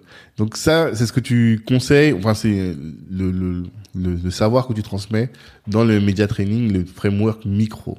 Ouais, exactement. C'est à partir de ça euh, que je travaille. Mhm. Et puis après, le média training, c'est aussi beaucoup de pratique. C'est à partir euh, des simulations, de l'échange, Mhm. que les messages euh, aboutissent, se précisent. Et puis on voit ce qu'on garde et puis ce qu'il faut absolument pas dire aussi. Hein. C'est surtout à ce Ouais. niveau-là que il y a des risques parfois. On dit des trucs qui choquent sans qu'on s'en rende compte. D'accord. Et est-ce que tu, tu fonctionnes comme un conseiller Est-ce que euh, quelqu'un qui veut se présenter par exemple à une élection ou un entrepreneur qui sait qu'il va se, euh, se lancer dans une grande campagne de communication dans les médias peut t'appeler et que tu l'accompagnes, que tu assistes à ses interviews? Est-ce que tu fais des, ce genre de service? Ouais, tout à fait. C'est déjà Mhm. le cas. Alors, je dirais pas avec euh, des noms, mais effectivement, certains partis politiques qui euh, me sollicitent, hein, qui sollicitent silence, et qui veulent travailler sur euh, ce média training. Donc, ils préparent une interview en particulier, qui est d'importance euh, voilà, nationale, parfois internationale, Mhm. et on va simuler. On peut servir du casque, on peut servir de la vidéo, Mhm. et nous, on va définir leur message, s'assurer que le micro est clair, Mhm. et imaginer tout un tas de questions qui pourraient leur être posées, et regarder leur réaction. D'accord. Et micro, c'est toi qui l'as inventé ou c'est des outils qui existent déjà? Alors ça existe déjà. Effectivement, je d'accord. pourrais pas te dire de qui Hmm. je l'ai pris, mais c'est pas moi ok. qui suis à l'origine du mot micro. Ouais. Ok, d'accord. Très bien. Euh, nous, on s'est rencontrés sur LinkedIn. Tu communiques beaucoup là-dessus. Moi aussi, c'est mon terrain de, de, de prédilection. Qu'est-ce que Ouais. tu peux donner comme conseil par rapport à la communication sur LinkedIn? Alors je, je me sens pas ultra légitime hein, pour euh, donner ce conseil, mais Hmm, mais t'as raison. Enfin c'est vrai que je communique pas mal dessus. Ouais. Je pense que tu me rejoindras parce que justement c'était ce qui m'avait marqué dans tes posts et j'avais trouvé ça très rare quand on regarde l'univers. Un homme, 38 ans, communique de cette façon-là, c'est pas très commun. Mhm. C'est toujours commencer. Bon aujourd'hui c'est très marketing, mais commencer par une émotion. Hmm, commencer par quelque chose d'authentique et qui émeut. Mm. Voilà, si vous m'aviez dit ça euh, quelques années auparavant, euh, j'aurais pleuré de rire ou j'aurais Oui. pleuré de joie. Le fait de communiquer sur son émotion, c'est une bonne façon d'accrocher. Et puis ensuite d'envoyer de l'information, de pas forcément avoir le ton de je veux te donner du conseil, je veux te donner du conseil, mais plus ce ton du partage, ça Mm. peut aider dans les Mhm. postes à faire. J'ai l'impression que le fait aussi de mettre une photo de soi ou une photo de quelqu'un assez connu, ça marche pas mal sur. LinkedIn. Ça marche très bien. Ça marche très bien, Mm. je le dis. Hein. Mm. Et puis euh, d'avoir des posts pas trop longs, mais qui sont organisés autour euh, d'un public à qui je veux parler, d'un thème, quel sera le sujet, d'un objectif, pourquoi je fais ce post-là, d'un message, Mhm. et puis d'un état d'esprit aussi très clair. Est-ce que je veux la jouer inspirant? Est-ce que je veux la jouer convaincant? Est-ce que je veux la jouer sérieux? Est-ce que je veux la jouer plutôt drôle? Je crois qu'on se rapproche aujourd'hui avec LinkedIn vers quelque chose de plus détendu, de Mm. plus personnalisé, de plus cool aussi. Ouais. Et donc essayer d'avoir cet état d'esprit, c'est une bonne façon de buzzer, j'imagine, sur LinkedIn. Ouais, je pense. Non, j'ai- je pensais à ça parce que j'ai vu que sur ton Linktree, tu as mis mes tips LinkedIn. Ouais. Donc tu invites les gens à aller voir tout ce que tu donnes comme tips sur LinkedIn. Ouais, Qu'est-ce que tu communiques en général sur LinkedIn? Ouais. Alors oui, pardon, effectivement. Alors ce que je communique sur LinkedIn, ça va être des vidéos, Mhm.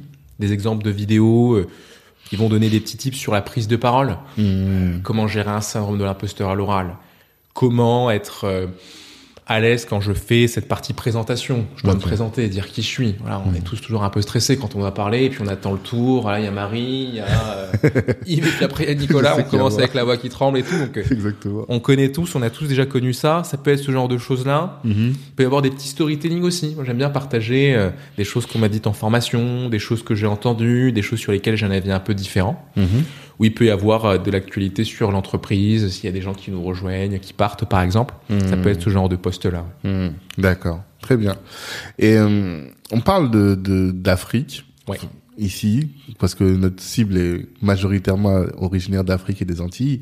On sait que le, on dit que l'Afrique est de tradition orale. Est-ce que tu penses que euh, il y a un lien entre ton africanité et tes- ton aisance à l'oral? Est-ce que dans ton éducation, tu as été très tourné vers l'oralité? Est-ce qu'il y a quelque chose dans ce sens? Ouais. Tu vois, c'est une question que je trouve hyper pertinente maintenant, parce qu'il y a quelques années, j'aurais pas répondu comme je vais te répondre. D'accord. Moi, j'ai mon papa qui est né en Côte d'Ivoire. Tu vois, il est né, même pas à Abidjan en fait, il est né à côté, dans une petite ville qui s'appelle Dabou. D'accord. Et donc, euh, il a profondément une culture ivoirienne qui nous a transmis, mais avec une certaine, euh, je sais pas, particularité à sa façon. Tu vois, avec euh, les musiques, euh, avec ses photos qu'il nous a montré, les vidéos, le fait que moi je suis allé à plusieurs reprises en Côte d'Ivoire. Et je pense que oui, parce que ce qu'il a dû me transmettre, j'imagine, c'est cet amour de l'oral.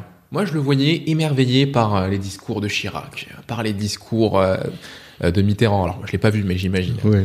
par les discours de Nicolas Sarkozy. Je sentais son admiration pour l'oral. Mhm. Et je le vois encore. Des fois, il se pose sur le canapé, il regarde Sarkozy qui parle, et je sens, tu vois, qu'il il est là. Il écoute Mm. pas le fond, hein, Ouais. ou il écoute à peine. C'est surtout le, le, le fait de déclamer le discours. Je vois très ça. bien. Je suis très comme ça aussi. Voilà. Et tu vois, et je le sentais admiratif devant ça. D'accord. Et je pense que tu sais, c'est un regard à trois. C'est-à-dire que lui il regarde Sarkozy, moi je regarde mon père parce que c'est mon père, donc je me dis ah c'est ça qui est intéressant. Donc, Mhm. Voilà. Et je pense que c'est là que cet euh, intérêt pour l'oral est né. Lui-même, Mhm. alors je pense que c'est un, un- un bon orateur. Mon père, il accorde beaucoup d'importance au, au mot, à la forme. Même si je l'ai jamais vu, tu vas prendre la parole en public, euh, Mhm. même au mariage. Donc voilà, je, je l'ai jamais vu, voilà, prendre la parole en public. Mais oui, ouais, ouais, je pense qu'il s'est toujours beaucoup intéressé à, à l'oral. Et c'est comme ça que ça a dû être transmis. Tu vois, ma mère, alors, elle est pas hyper intéressée par l'oral, ma maman, mais, mais ouais, mon père a dû avoir cet amour pour l'oral et me l'a transmis comme ça, je pense. D'accord. Ok. Et euh, mais tu au-delà de ton père, est-ce que bah, peut-être que dans tes études, parce que comme tu as fait Europe, Afrique, vous parliez, Ouais. vous en parlez beaucoup. Est-ce que vous avez étudié euh, des des spécificités dans l'oralité à l'africaine? Bah écoute, est-ce qu'on a étudié des spécificités? Je pense pas. Non? Maintenant, moi, euh, je peux, je peux en, en imaginer, Mhm. en déduire, D'accord. même si euh, je serais pas le plus légitime pour en parler. Mhm. Euh, moi, quand je passe à, à- à des grands discours euh, qu'on a pu voir dans l'histoire américaine, afro-américaine, Mhm. il y a une, une importance, je dirais, plus grande portée à la forme. Ok. Sûrement parce que le fond est déjà excellent, donc on, on s'y concentre pas, mais une grande importance portée à la forme. Parce que je crois qu'on a conscience que se concentrer sur la forme, ça veut pas dire ah ouais mais le fond c'est pas important. C'est juste parce qu'on a conscience de l'importance de la forme. Mhm. Souvent on se dit ouais mais si tu te concentres sur la forme, ça veut dire que le fond il est non en fait je crois pas. Mhm. Quand on est public, on a tous déjà été public, on sait très bien qu'être public en fait ça marche pas si la personne elle lit un texte. Moi je n'ai jamais vu un orateur africain lire un texte et même afro-américain, ah ça doit exister, mais je n'ai jamais vu. Et donc il y a cette conscience de l'importance de, de la forme, de la relation dans la réussite d'une prise de parole, qu'on retrouve beaucoup moins de nos jours en Europe malheureusement. Mhm. Et donc, il va y avoir une voix beaucoup plus travaillée, qui est caractéristique de l'émotion. Voilà, tu vois, je pense au discours de Martin Luther King. Voilà, ça n'a rien à voir avec euh, la voix qu'on a euh, pour la plupart euh, de nos orateurs aujourd'hui. Une importance, une incarnation dans la posture et dans la gestuelle aussi. Mhm. Tout le corps communique. Mhm. On va avoir un discours organisé autour de phrases fortes qui souvent peuvent être improvisées, qui ne sont pas tout à fait prévues. Mhm. On va avoir une construction qui va être en général classique. Construction classique, qu'est-ce que c'est? Un exorde, une intro, une accroche, une narration, une histoire qui va être racontée, qui donne de l'épaisseur au sujet, une confirmation, mon message, des arguments, une réfutation, je vais prendre le parti opposé, Mhm. et enfin une conclusion, ce qu'on appelle une péroraison dans le discours classique. Beaucoup de discours sont organisés suivant cette structure-là. Mais je dirais, pour répondre plus simplement, l'importance donnée à la forme Mhm. et la conscience de la forme sur le public. Mhm. Effectivement. Et c'est vrai que quand, ce que, dont tu parles par rapport à la forme, quand je, j'ai, j'ai écouté quand même pas mal de messages de Martin Luther King, euh, tu cites, on cite souvent I Have a Dream, mais mon préféré c'est euh, le discours, euh, son dernier discours, la veille de son décès, tu vois, euh, I've been to the mountain top. Et quand on l'entend parler, il parle très différemment, très différemment en discours de la manière dont il parle en privé, quoi, dans un dans une interview.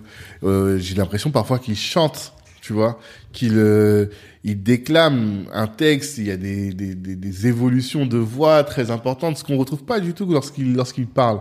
Et c'est là où ce dont tu parles en termes de de de, de forme. Je, le- je le ressens complètement. Effectivement, tu as tout à fait raison. En tout cas, c'est réel. Et Obama aussi est comme ça. Euh, quand il parle, il chante. euh, c'est très mélodieux. Alors que quand il parle en- dans les interviews, on ressent pas ça. C'est clair. vrai, C'est vrai. C'est ce fameux surcadrage et ce décadrage. C'est-à-dire qu'en décadrage, je fais pas trop gaffe à la forme. Tu vois, je suis plus détente et puis je vais être comme je parle à des gens. Quoi. Mhm. Et puis le surcadrage, je vais en imposer et là, je vais avoir une voix qui va être beaucoup plus impactante, beaucoup Mhm. plus euh, marquée. Mhm. Et on pourrait se dire, mais c'est pas bien parce que t'es deux personnes différentes. Non, je crois pas. C'est cette adaptation dont on parlait tout à l'heure. Je m'adapte et ce faisant, je vais être à l'aise dans une situation publique, dans une situation euh, plus personnelle. Ça ne veut pas dire que je dois mettre un survêtement différent. C'est Mhm. juste que je vais donner une partie de ma personne différente. Contrairement à la timidité, hein. la timidité, je vais être un peu tout le temps pareil, timide. Mhm. Et là, avec l'adaptation, la théorie du cadre, je vais juste être à l'aise dans la situation grâce au cadre. Hmm. Ah, c'est top. Vraiment intéressant. Vraiment très très intéressant. Le temps passe, du coup, j'aurais des milliards de questions à poser encore, mais je préfère laisser aux gens le soin donc d'aller sur ton Instagram, non, sur ton LinkedIn, pardon. Euh, ton LinkedIn, tu l'as mis où? Où est-ce que je l'ai trouvé? Ouais, tu l'as trouvé sur Instagram. Sur Insta ah, sur Instagram, Ouais. c'est ça? Ok, d'accord. Donc sur Instagram également euh, pour euh, en savoir plus, savoir ce que tu fais. Est-ce que tu peux nous dire quelles sont les différentes offres que tu proposes? Ouais, carrément. Merci euh, de permettre de le dire. Alors, offre en groupe, offre individuelle, Mhm. offre vidéo, la formation vidéo bah, dont on parlait tout à l'heure. Mhm. Formation vidéo de 4 heures qui permet de se former à distance, d'être plus à l'aise, mieux gérer son stress, mais aussi d'avoir quelques tips Mhm. pour être euh, plus convaincant, plus impactant. Là, on est sur un format à distance donc. Le format individuel, on est sur du 5 séances ou du 9 séances, Ok. avant en fonction, qui est présent aussi sur le CPF. Je profite euh, de parler de ça. C'est ça, il faut. Formation en groupe. Les formations en groupe, on en a quatre actuellement. Leader de demain, Different Leaders à haute voix et la dernière, je l'ai pas dit, c'est le cercle des oratrices. Hmm. Ces formations, vous pouvez les retrouver sur le CPF ou sur le Linktree Mm. ou même vous pouvez m'échanger, pardon, vous pouvez échanger avec moi pour les avoir. Mhm. Mais voilà, de l'individuel, du groupe et du distanciel. Hmm. Et tu es d'accord que la prise de parole en public, c'est un élément essentiel du leadership? Je crois, je crois, et, et je crois que c'est même euh, un truisme important à rappeler, dans le sens où il n'y a pas de leader sans communication, il n'y a pas de communication sans parole, Mm. enfin, qu'elle soit écrite ou orale, mais à un moment donné, on parlait de l'interview tout à l'heure, Hmm. L'oral doit être présent. C'est ce qui manque à beaucoup de nos leaders, cette incarnation physique, dans les mots aussi. Et quand on a cette incarnation-là, je crois qu'on peut aller très loin, se développer. La confiance aussi est là et je crois que c'est indispensable de savoir parler, surtout aujourd'hui. Hmm, top, top. Là, on vient vers la fin, donc j'ai mes, mes questions euh, régulières ou systématiques. La première, c'est par rapport à la santé mentale. Euh, J'explique souvent, en tout cas, j'ai découvert une stat récemment qui est que les entrepreneurs sont deux fois plus exposés aux problèmes de santé mentale que le, le reste de la population, le reste des professionnels. Euh, Est-ce que tu en as conscience et qu'est-ce que tu fais si tu en as conscience pour te préserver? Merci. Franchement, merci de cette question parce que je suis tellement d'accord avec cette stat. euh, parce qu'un entrepreneur, on le disait tout à l'heure, il bosse seul. Hmm. Un entrepreneur, il fait souvent que bosser. Ouais. Le week-end, bah, je vais pouvoir en profiter pour bosser. Je bosse. Une personne en salariat, en général, euh, ne bosse pas évidemment le week-end. Donc je crois qu'il y a un rythme effréné. Il y a de la solitude. Il y a aussi une peur qui est de pas pouvoir boucler la fin du mois, de pas pouvoir. Et donc tout ça fait que tu on s'enferme dans le travail et on s'en rend même plus compte. À un moment Mhm. donné, on regrette de pas avoir pu bosser le samedi. On se dit mince, j'ai pas bossé le samedi, Mhm. je suis nul, etc. Alors qu'en fait, tu dois pas bosser le samedi. C'est clair. On est d'accord. Et donc, moi, ce que j'ai fait, tu vois, cette théorie du 4 pour te dire à quel point elle est globale. Moi, je m'oblige déjà à avoir une pause toutes les heures et demie de travail. Ah. Et cette pause, en gros, c'est une pause en décadrage. Donc, je vais faire un truc qui va me faire décadrer. Je vais écouter un truc drôle. Je vais écouter un, un stand-up. Mais vraiment, hein, je le fais toutes les heures et demie. Je fais un truc marrant. J'appelle un pote, j'envoie des messages et tout. Et je m'oblige à terminer le travail à 20 heures. Et Mhm. tous les soirs, quand j'en ai l'énergie, je vais voir un pote. Je vais Mhm. voir quelqu'un que j'aime bien. Je prends le temps et, et, et c'est quelque chose que je m'interdisais au début. Je me disais, mais quand tu fais ça, en fait, t'es es, t'es faible et donc t'as besoin de te détendre. Hmm. Non, en fait, je suis humain et j'ai besoin de me détendre. Ouais, et je pense que c'est même plus pérenne pour la réussite d'un business Mhm. que d'inclure dans le travail ces temps de repos. Aujourd'hui, comment on fonctionne? Allez, je vais bosser pendant trois mois et puis je pars en vacances 15 jours. Je crois que c'est pas réaliste Hmm. de vivre ce temps comme cela. Mhm. Inclure au quotidien du repos, du décadrage, Mhm. je crois que c'est la meilleure façon d'être euh, long, de tenir dans son activité. D'accord. C'est, tu connais la méthode Pomodoro? Ouais, Voilà, c'est alors c'est pas exactement le même découpage, mais tu as cette dimension là de une heure et demie extrêmement focus Mm. et après de faire autre chose. C'est- C'est vraiment bien parce que en réalité on le fait mais de manière non structurée, ce qui fait que en réalité tu fais pas une heure et demie, tu fais 20 minutes de boulot. Et après tu passes du temps à, à scroller sur ton téléphone. Alors que là c'est structuré, c'est organisé et je trouve que c'est beaucoup. c'est Et t'as vu ce qui se passe quand on fait les 25 minutes, on se dit mince, attends, j'ai fait une pause de 17 minutes, donc là je Mm. vais bosser plus longtemps. Ouais. Mais tu bosses moins et puis tu te dis non, je fais pas la pause. Mm, connais, mm, Non, c'est pas mal. J'aime bien. Tu fais. Pomodoro toi du coup? Non, c'est euh, bah, c'est- toute ma vie c'est que le podcast. c'est quelqu'un du podcast qui m'a parlé de ça, Johanna, euh, euh, qui est du réseau et avec laquelle on parle beaucoup d'organisation, de productivité et qui m'expliquait qu'elle elle est sur la méthode Pomodoro quoi. Mais euh, moi je suis comme ça en fait. C'est vrai que toute la journée je vais avoir des moments de travail intense et euh, de, de- j'alterne beaucoup du scroll, enfin sur les réseaux sociaux. Je parle passe beaucoup de temps sur les réseaux sociaux. On le fait tous. Hein. Ouais, je pense.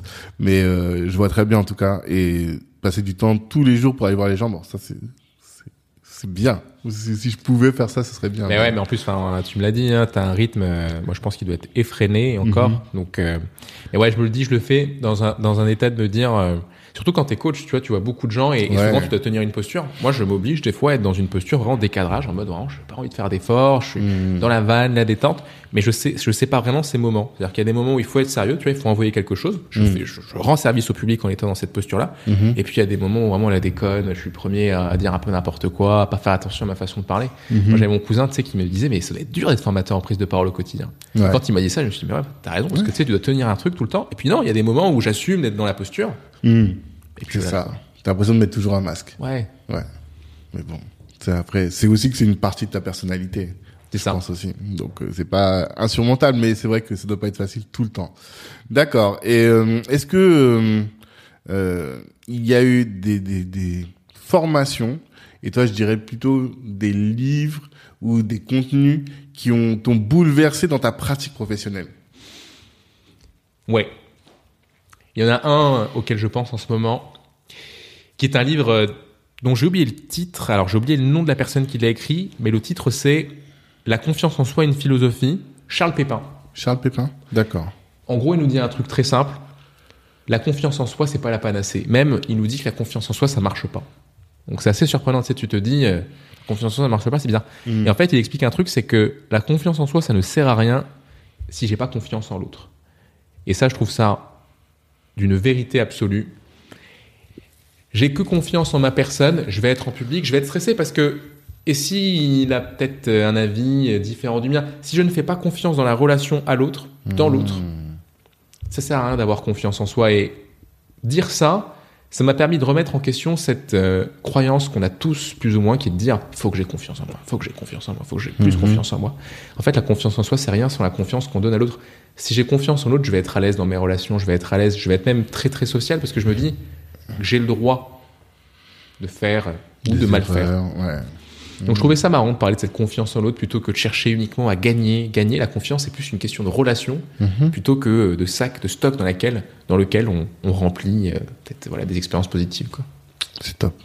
C'est Ubuntu, ça aussi. je trouve. C'est Ubuntu, ouais. Ah ouais. je trouve que c'est très Ubuntu et j'en reviens encore à la discussion que j'avais avec Boniface qui me disait que parce qu'il envoyait son enfant de 5 ans je crois aller faire des courses. Tu vois bon, c'était juste en face hein, mais l'anecdote qui explique c'est ça. Et euh, il me dit une chose très qui m'a boule enfin qui m'a quand même touché. Il dit on quand son enfant est revenu une dame l'a aidé pour qu'il traverse. Et il me dit on part tout de suite du principe que l'autre va nous agresser, l'autre va nous va être une source de danger, alors que bien souvent, dans la majorité des cas, l'autre vient pour nous protéger, pour nous accompagner dans un cadre bienveillant. Et donc, par priorité, on devrait être dans une posture de confiance plutôt que dans une attitude de méfiance, de défiance. Et ce que tu dis, c'est ça, c'est confiance en soi, c'est bien, mais c'est se tourner vers soi, Mm. alors qu'il faut aussi regarder vers l'autre et penser que l'autre peut être aussi bienveillant et qui est bien souvent plus bienveillant que malveillant. C'est ça. Je suis tellement d'accord avec ce que tu dis. Mm. Et d'ailleurs, euh, il y a une histoire que je raconte souvent dans mes formations, consiste à dire, euh, t'arrives, tu prends la parole, on imagine que t'es, je sais pas, une gazelle blessée, tu t'es Mhm. blessé par le stress et tout. Et il se trouve que t'es avec ton troupeau, voilà, vous êtes tous ensemble. Et là, il y a pas de chance puisque il y a un lion, enfin, il y a une troupe de lions, un groupe de lions qui arrive. Mm. Et les lions, en fait, ils sont un petit peu bébêtes, mais ils savent très bien quelle gazelle ils vont chercher à, à, à- à dévorer. Mm. Ils vont chercher à dévorer la gazelle la plus fragile, celle qui est Mhm. blessée. Et tu sais que c'est toi, tu vois. Et tu te, tu te dis, oh putain, faut, faut, faut que je cache ces blessures, faut pas qu'ils voient, faut que je mette ma jambe dans, dans, dans une flaque d'eau, je me mets un peu de profil et tout. Et donc, bien joué, effectivement, ils t'ont pas bouffé. Mhm. Ils ont bouffé l'autre personne à côté. Mhm. Et puis, peu de temps après, dans cet euh, espace un peu bizarre, tu croises un, un groupe de vétérinaires. Et face aux vétérinaires, tu changes de stratégie. Plutôt que de chercher à cacher pour survivre, tu te dis, il faut que je leur montre, faut qu'ils voient ce truc. Exactement. Leur montrant, ils arrivent dans ta direction, t'es guéri, tout va bien, ils t'ont aidé. Et la question que je pose à ce moment-là, c'est de dire, quand vous prenez la parole en public, vous êtes face à votre public, là, est-ce que ce sont des lions que vous avez face à vous, ou est-ce que ce sont des vétérinaires Mhm. Et tu serais surpris de voir la variété des réponses. Il y a des gens qui te disent, bah moi j'ai des lions, c'est sûr. Ah moi j'ai des vétérinaires. Par contre, ce que je vois moi à chaque fois, les gens qui te disent ce sont des vétérinaires, ils sont ultra à l'aise. Les gens qui te disent ce sont des lions, ils sont en panique quand il faut prendre la parole. Et pourquoi Bah Parce que si je suis face à des personnes qui sont dangereuses, alors que je suis blessé, eh ben, il faut que je fasse parfait. Et donc, oui, Mmh. oui, il y a de quoi être en panique face à des lions. Oui, et il y a de quoi être à l'aise face à des vétérinaires. C'est top. Très belle image. Très très belle image, effectivement. Et alors, dernière question pour terminer. Quel est le message que tu veux absolument que notre audience retienne de toute cette discussion? Bon, déjà, merci. Je pense que c'est un message important. Merci à toi. Et puis ouais, peut-être qu'on disait, tu sais, sur cette question de confiance. Moi, quand j'étais très stressé par la prise de parole, je me disais que la panacée, c'était la confiance. Fallait être fort, fallait être un homme, il fallait être toujours plus fort, fort, fort, se challenger et tout ça. Moi, le message que j'aimerais euh, faire passer, c'est peut-être de dire que la solution se trouve dans les contraires et que les contraires peuvent être des solutions. Qu'est-ce que c'est qu'être fort à l'oral? Qu'est-ce que c'est qu'être parfait? Qu'est-ce que c'est que de toujours vouloir en faire plus? Hmm. Je pense que on pourrait le résumer aussi comme ça. Être à l'aise lors d'une prise de parole, c'est être à l'aise avec le malaise, c'est savoir être fort en acceptant de pouvoir paraître faible. En fait, réussir une prise de parole, c'est juste euh, être soi et donc accepter ses défauts, ses faiblesses. Je vais répéter ce que j'ai dit tout à l'heure. Une personne forte à l'oral, une personne à l'aise à l'oral, c'est une personne qui a le droit de paraître faible. Ok. C'est noté. Merci beaucoup Nicolas. Je t'en prie, merci à toi, merci Tanguy. Ce fut un plaisir.